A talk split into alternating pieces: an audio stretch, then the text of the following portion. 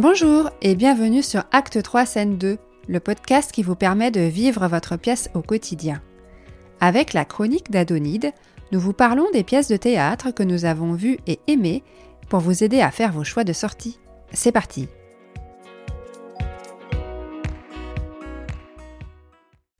Bonjour Adonide. Bonjour Isabelle.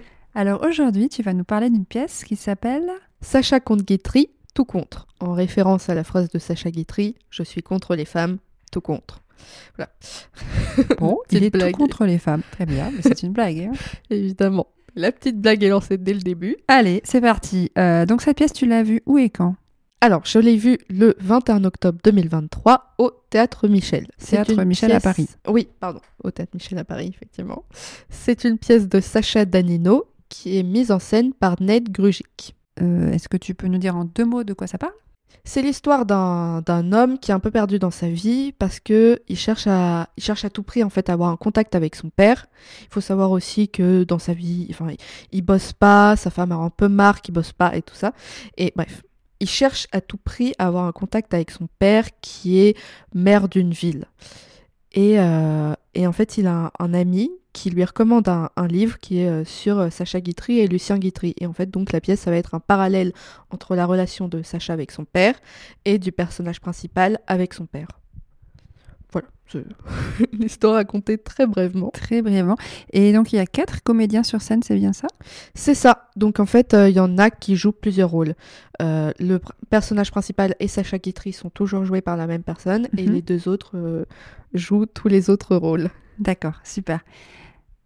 Alors qu'est-ce que tu as aimé dans cette pièce? Alors, qu'est-ce que j'ai aimé dans cette pièce? J'ai aimé la mise en scène de Ned Grugic. Euh, juste pour en dire deux mots, il a fondé sa compagnie en 1993. Voilà.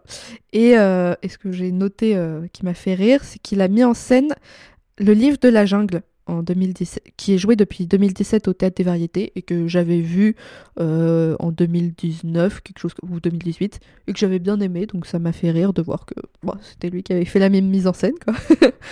et euh, donc pour en revenir à la mise en scène, j'ai aimé euh, le fait qu'ils brisent, enfin ils incluent le théâtre parce que donc ça parle de théâtre tout le temps et donc ça brise le quatrième mur, et je trouvais ça génial parce que dès le début on a ça qui est lancé, parce que en fait, une des actrices qui se présente pour l'ouvreuse vient présenter le spectacle, dit éteignez vos téléphones, etc., etc., et signale qu'il y a le petit programme. Et puis elle rentre sur scène, et à ce moment-là, il y a un des comédiens qui l'interpelle en lui disant Ah, j'aimerais bien voir le programme, et la pièce commence. D'accord. Et donc en fait, je trouve ça cool que on soit lancé dès le début euh, là-dedans.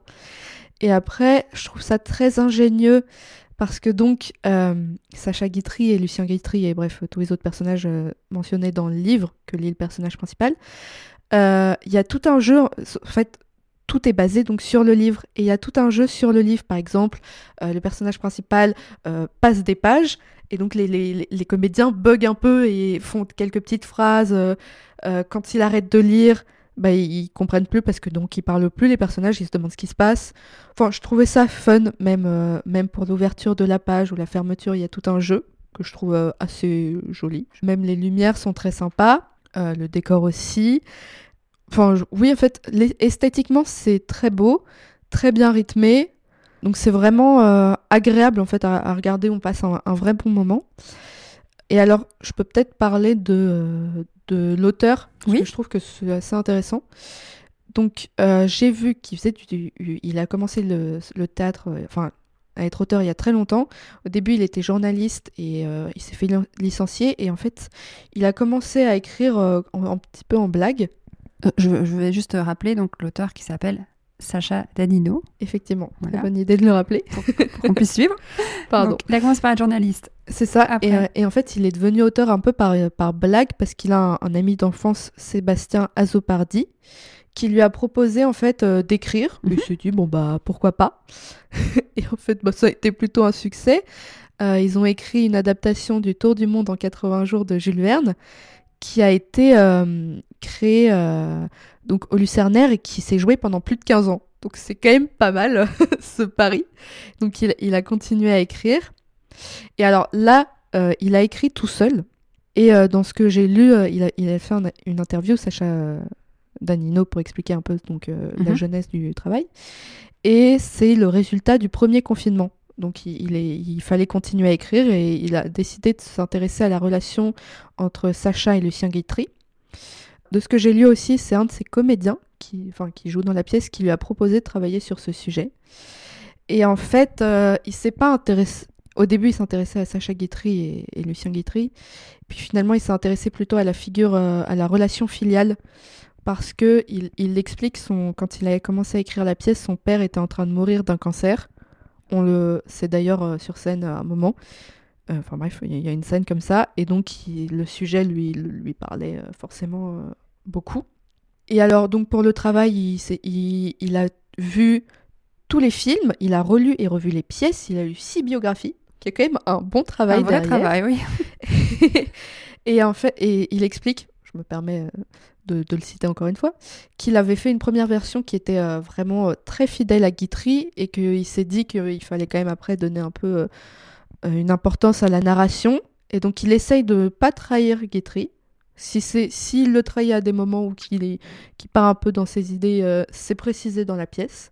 Et donc oui, j'ai parlé de ça parce qu'à la fin de, de, cette interview que je lisais, il dit J'aime l'idée que les gens sortent du théâtre en se disant J'ai passé un très bon moment, et en plus de cela, j'ai ri. Et euh, bah, c'est un peu ce qui s'est passé. J'ai pas ri forcément à gorge déployée, mais j'ai bien aimé. J'ai même aimé les, références qui sont faites à Sacha Guitry, mais tout en finesse.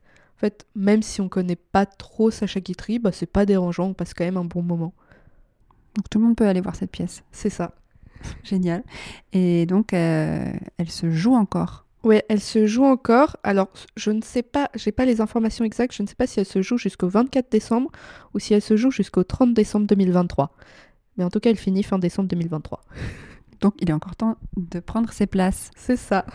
Eh bien, merci Adonide. Merci Isabelle. À bientôt. À bientôt.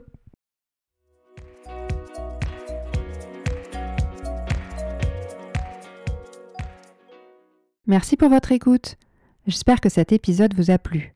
Suivez-nous sur les réseaux sociaux, Instagram, Facebook, et inscrivez-vous à notre newsletter pour être informé des prochains épisodes. Vous pouvez aussi nous laisser des étoiles ou des commentaires sur les plateformes d'écoute ou nous envoyer des messages sur le site internet acte3scène2.com. À bientôt!